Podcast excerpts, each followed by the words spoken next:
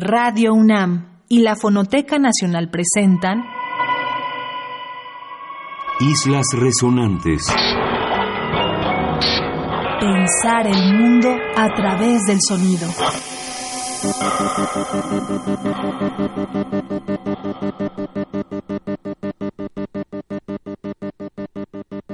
Buenas noches, bienvenidas y bienvenidos a una emisión más de Islas Resonantes, un programa que hacemos para pensar el mundo a través del sonido. En cabina está conmigo Oscar Peralta Caballero, productor de esta serie. Mi nombre es Cintia García Leiva. Esta noche vamos a presentar fragmentos de una entrevista que tuvimos con la curadora, la investigadora y VJ mexicana Dorín Ríos. Con ella elegimos para la conversación el tema de sonido y futuro. Se quedan en Islas Resonantes. Bienvenida Dorín Ríos.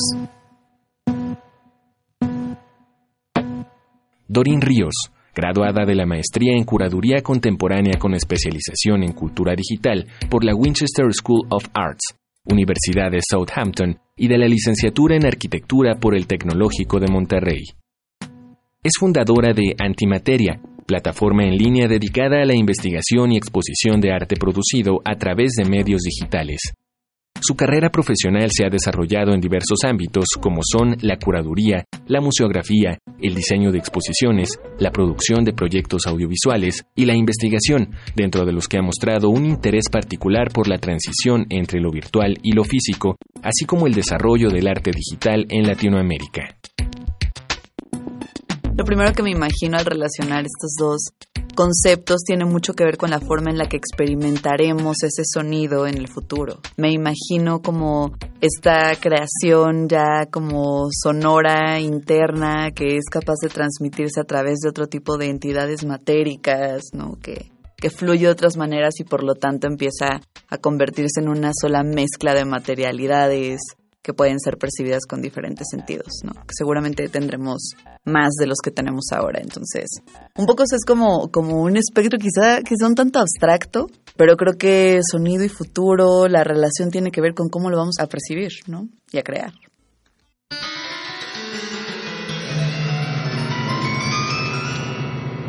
Una de las maneras en que se ha pensado la posibilidad del futuro que es justamente el tema que tenemos hoy para la conversación con la curadora Dorín Ríos, es la noción de lo virtual, de lo posible, de lo que puede llegar a ser. Para revisar este tema hemos elegido el track colaborativo que hicieron en 2011 las artistas Juliana Barwick e Ikue Mori. Esta colaboración, que duró alrededor de un mes y que se hizo en el Project Space en Nueva York, fue en realidad una instalación video sonora para que estas artistas, a través de un cubículo que no dejaba verse entre sí, pudieran dialogar con las proyecciones en ese cubo y dialogar con los sonidos en ese cubo para formar lo que después sería este track que ha grabado la editora neoyorquina Revenge. En su serie Freakways de 2011, escuchamos entonces Dream Sequence en una colaboración entre Juliana Barwick e Ikue Mori. Están en Islas resonantes. hablamos de sonido y futuro.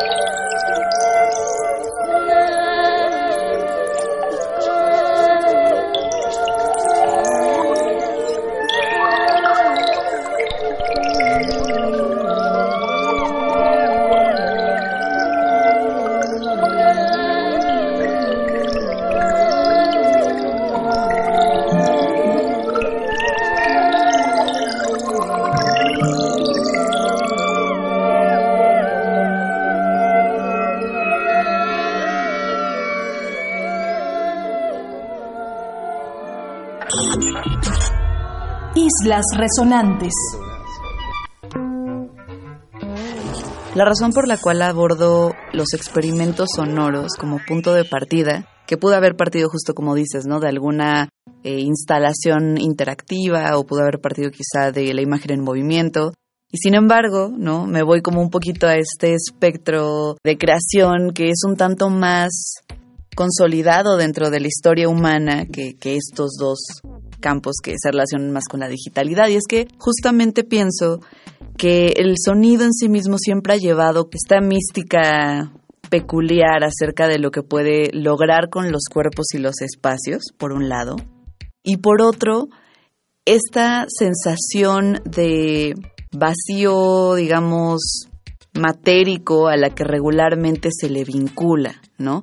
Es decir, quitarle la materialidad a las cosas, ¿no? Como esta abstracción de algo hasta que no queda nada y entonces eh, se puede manipular y distribuir de formas diversas. Cuando la realidad es que hemos estado haciendo eso con el sonido por varios siglos, ¿no? Yo creo que justo esta carga del sonido y hacia el futuro siempre ha venido de ahí, porque aún no entendemos como tal esta mm, como movilidad y distribución al que le atribuimos a esta aparente inmaterialidad de lo sonoro y sin embargo siempre la relacionamos con la capacidad de llevarla a un espacio de lo especulativo en este caso, ¿no? Y hay como toda esta serie de analogías que regularmente, como en una cuestión más teórica, eh, eh, se vincula mucho, por ejemplo, con los estados de la materia, específicamente con los del agua. Y hay como esta frase em, que a mí me parece súper interesante que, que retoma Garrett Lynch, retoma esta frase de Marx, me parece justo que dice, cuando el agua se evapora, ¿no? Entonces nos damos cuenta de cómo este objeto tangible no era más que virtual. Y creo que eso es algo que le sucede constantemente al sonido. La artista sonora escocesa Elizabeth Beldon ha sido cada vez más productiva en los últimos años. Este 2019 publicó un track de 30 minutos de duración dedicado a la artista pop Ariana Grande, sobre todo a su depresión. La idea de pensar el sonido como un anticipatorio o como un futuro premonitorio de las emociones del otro, por ejemplo, de la conectividad con el otro, que es un tema que hemos tocado en otras emisiones de Islas Resonantes, la conexión a través de los cuerpos, es parte de lo que explora esta artista, Elizabeth Beldon, tanto en este track que escucharemos como en distintas entregas. Cómo pensar emocionalmente, por ejemplo, el hoy, cómo pensar los espacios públicos fuera de las normativas y cómo pensar en otros cuerpos de manera simultánea, en sintonía. Se quedan con Elizabeth Beldon, el track es For Ariana Grande in Recognition of Her Desperation. Están en Islas Resonantes.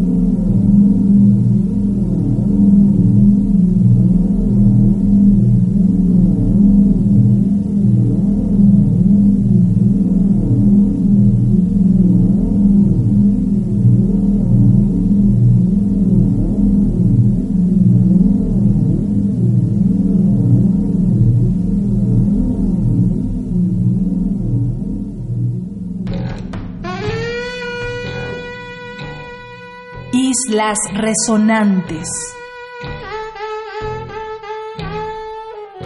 En la historia moderna hemos visto muy claramente cómo desde la música, por ejemplo, tenemos un montón de movimiento social que va más allá del contenido de la música en sí misma, es decir, desde cuestiones que tienen que ver con el punk, pero no es únicamente con eso, lo hemos visto con un montón de otras cosas, insisto, quizá más claramente dentro de la historia moderna, que tiene que ver con la capacidad de crear comunidad, comunidad más allá de lo tangible, pero más allá también de lo lingüístico y más allá de lo geográfico y más allá de lo ideológico incluso podría decir. De repente como que el hecho de que muchas de estas interacciones ligadas al sonido no hayan muerto en una sociedad que cada vez más se dispersa hacia otras prácticas, tiene que ver, yo creo, justo por esa capacidad de crear comunidad y colectividad a partir de convivir en un espacio donde se lleva a cabo un ritual sonoro de X naturaleza, ¿no?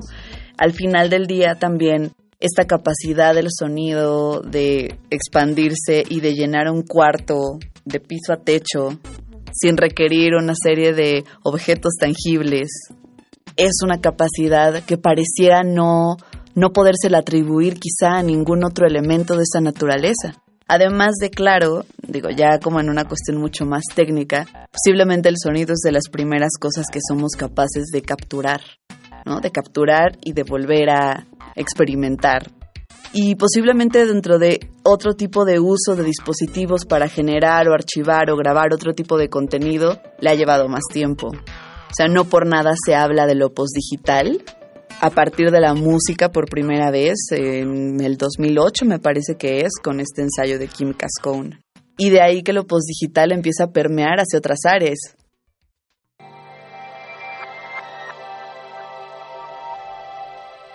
Cuando hablamos con Dorín Ríos de esta especie de desmaterialización de lo sonoro o de esta especie de vacío material que provee justamente diversas posibilidades para pensar lo futuro o el futuro o los futuros. Es interesante ver cómo una figura sonora en el ritual, que es la repetición, ha jugado muchas veces este papel estratégico justamente para desmaterializar o para intentar al menos desemantizar la palabra que utiliza. Nos vamos a ir a algo, de hecho, no sobre futuro, sino sobre un pasado, que es la recuperación de un ritual de la chamana Donna Genes, grabada por el artista y paisajista Charlie Morrow. En 1980, Rolling Honey salió como una especie de cassette que era de hecho un producto ritual de transportación corporal. Ya decía, dedicado sobre todo a esta noción de liberar la voz de su dimensión material y volverla un espacio sónico. Creemos aquí que eso es también hacer futuro. Se quedan con Donna Genes, grabada por Charlie Morrow, están en Islas Resonantes.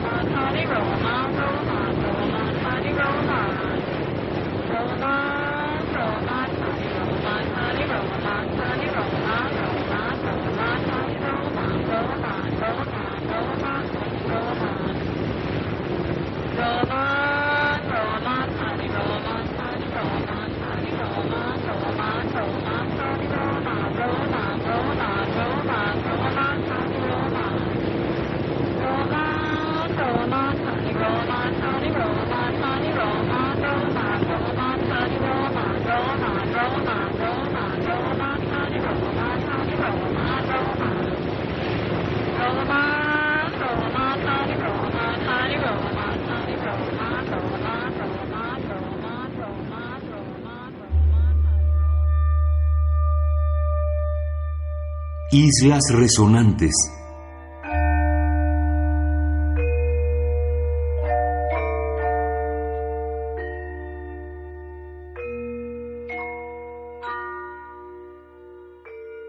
Yo empecé como VJ como a la mitad de la carrera, estudiaba arquitectura y justo como que empecé a hacer muchas colaboraciones, primero para nada relacionadas con el VJing, pero sí con los modelos digitales, con un animador digital que estudiaba conmigo. Entonces empezó un poco por ahí, creo que pues ese amor hacia lo digital más como pues, enganchado de estas prácticas creativas nace en esas posibilidades de hacia dónde puede ir la arquitectura, en mi caso cómo relaciono pues esta parte visual y sonora, creo que siempre también tuvo que ver con los impulsos que genera estar en un espacio y tiempo determinado compartiendo con personas que están justo en ese mismo lugar, ¿no?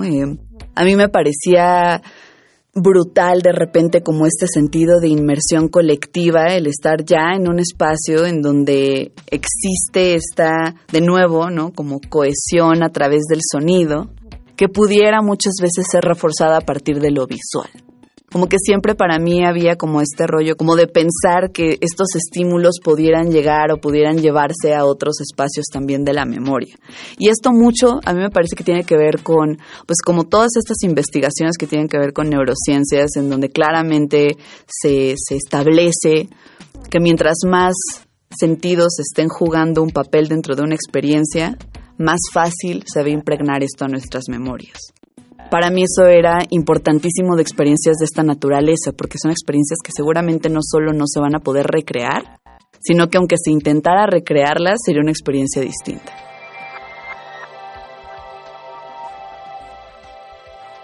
Para continuar la conversación con Dorín Ríos acerca de las relaciones entre sonido y futuro, vamos a escuchar de 1977 la grabación de Anya Lockwood, dedicada a la palabra sonido en diversas lenguas y a su posibilidad sonora antes que semántica. La palabra dedicada al sonido y el sonido dedicado a la palabra. Grabado en griego, en turco, en alemán e incluso en sánscrito, lo que va haciendo Anya Lockwood en este track Malaman es ir dando sentidos de lo sonoro en una noción muchísimo más expresiva que pueda producir luz. ¿Cómo producir luz desde el sonido? Están en Islas Resonantes, hablamos de las relaciones entre sonido y futuro, se quedan con Anea Lockwood. El track es Malaman.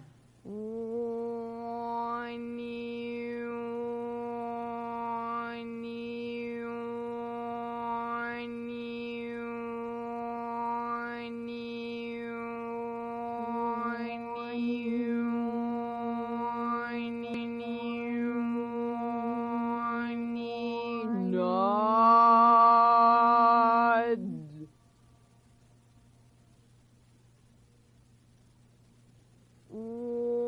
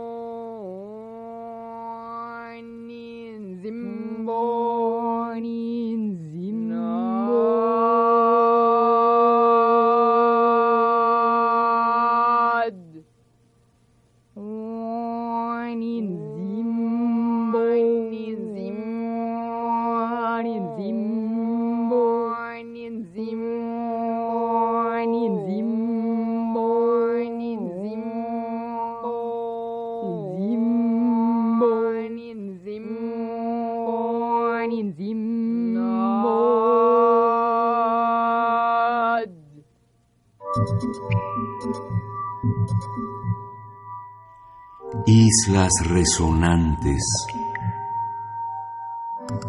Cuando era niña me gustaban mucho los coches. Y esas eran como mis máquinas predilectas. Pero cuando estaba chiquita yo pensaba que todo iba a girar en torno a los coches, ¿no? Yo pensaba que los coches iban a convertirse en casas y a la vez se iban a convertir en aviones y a la vez se iban a convertir en otras cosas. Me gustaba mucho pensar como en una especie de espacio nómada en donde todos viviríamos en estas cápsulas maquínicas interconectadas, ¿no? Y, y, un poco, la verdad es que cada que lo describo siempre me dicen que es una visión muy distópica, muy distópica, ¿no? Es como, ¿por qué todos tenemos que huir? ¿Por qué no podemos estar en un solo lugar?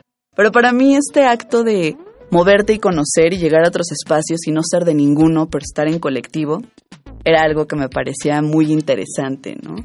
¿Por qué los coches? Mm, no lo sé, este, pero sí, sí, de repente como en esta connotación, si quieres, muy futurista, futurista del movimiento futurista, algo había con el movimiento y la velocidad que me parecía muy únicos, ¿no? Como de estar manejando un auto, quizá también el ser tan pequeña, ¿no? El sentirte como completamente contenido por esta máquina que eres tú, que es una extensión tuya, y que en esa extensión tuya puedes alcanzar e ir y ir más rápido, ir más lento y como pasar por espacios donde no podrías caminando, no sé. Había como hay una cosa con el movimiento que me parecía interesante. Vamos a cerrar esta emisión de Islas Resonantes dedicada a las relaciones entre sonido y futuro en conversación con Doreen Ríos con la última entrega de los tres volúmenes del Movement Building del artista Gabriel Salomán. Esta producción, realizada durante varios años, explora diversas memorias en diversos medios. Salomán recuperó, por ejemplo, grabaciones en ASMR, tratando de introducir esa sutil voz que produce otro tipo de sensaciones corporales, pero también clásicos musicales, por ejemplo, con música de Miles Davis, o incluso distintas medialidades de objetos sonoros encontrados que se integran a esta colección sonora que dice mucho de la memoria, pero dice también mucho desde el futuro. Gracias por escucharnos. Se quedan con Gabriel Salomán, la tercera entrega de Movement Building. Hasta el próximo martes aquí en Islas Resonantes.